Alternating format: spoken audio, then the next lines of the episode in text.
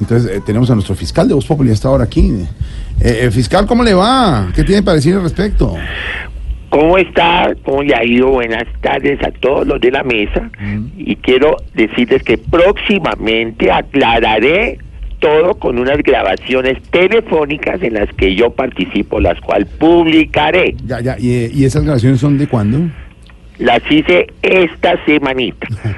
Lo importante es que las podrán escuchar en todos los países.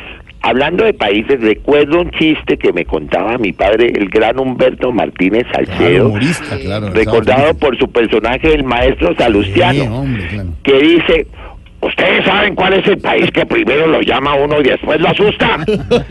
pues el eh, eh, uh, uh, ah, ¿Les pareció bueno el chiste? No, a mí no, me, no, me no. encanta porque No, es el humor colombiano.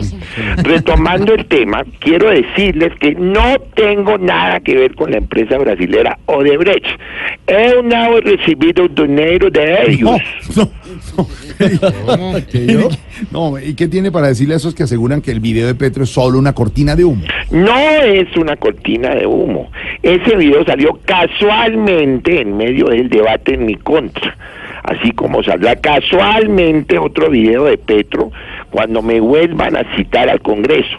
Lo único que puedo decir es que defenderé así sea a las patadas. Oye, hablando de patadas, recuerdo un chiste que me contaba mi padre, el gran Humberto Martínez Salcedo, sí, recordado por su personaje, el maestro Salustiano, Sí, que dice, ¿ustedes saben cómo se llamaba el primo vegetariano de Bruce Lee? Pues brócoli. No, hombre, y este sí me pareció bueno, porque la verdad el humor de mi papá era una cosa sensacional gracias, desde cuando estaba en Sábados Felices. Pero bueno, los dejo.